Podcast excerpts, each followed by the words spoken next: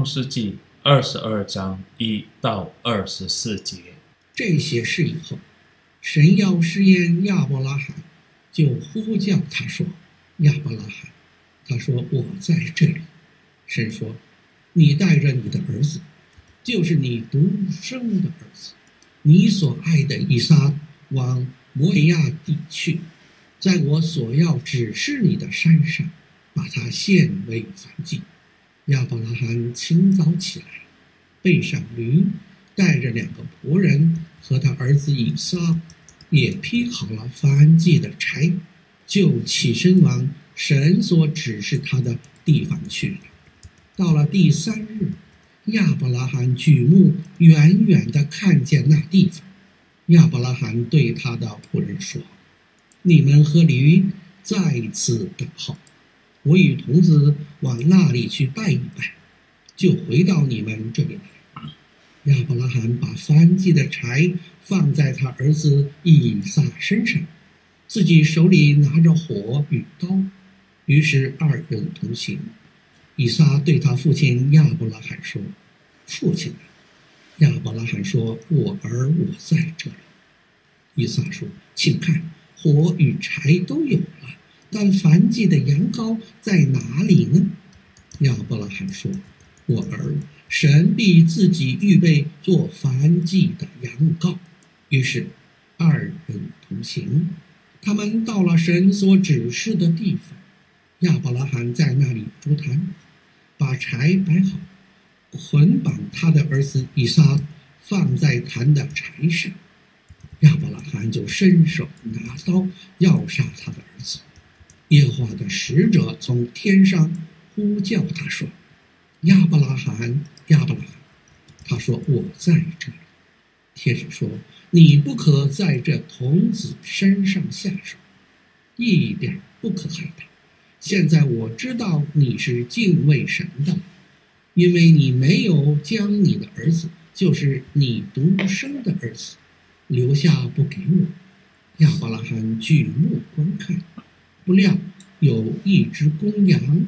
两脚扣在稠密的小树中，亚伯拉罕就取了那只公羊来献为燔祭，代替他的儿子。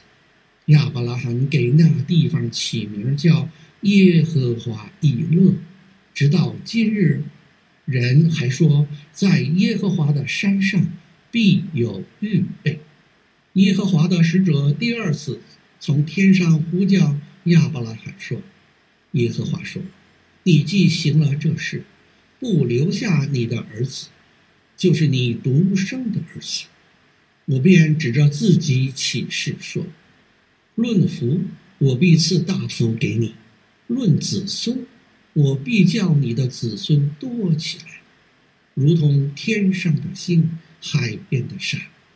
你子孙必得着仇敌的城门。”并且地上万国都必因你的后裔得福，因为你听从了我的话。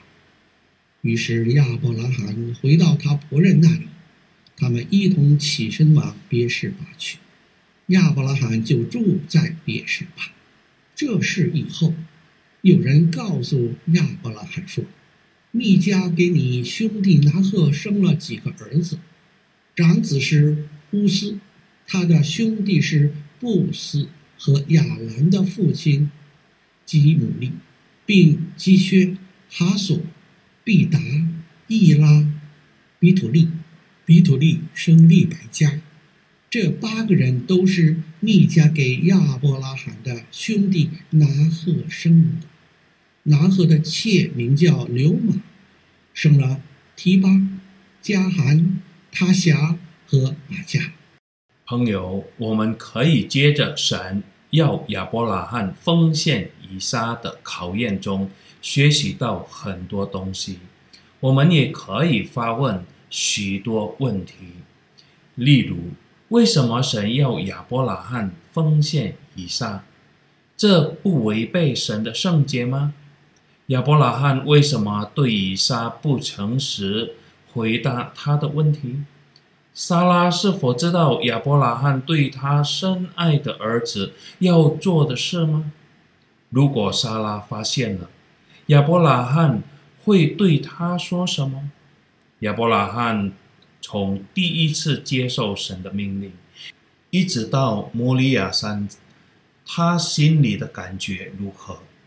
当以撒感悟到父亲的奇怪回答时，会有何反应？以撒被捆绑并放在坛上时，有反叛吗？当亚伯拉罕举起手中的刀要杀死以撒的时候，亚伯拉罕和以撒有什么感觉？他为将刀插入以撒的身体而挣扎了多长的时间？为什么他没有让仆人一起登上山顶？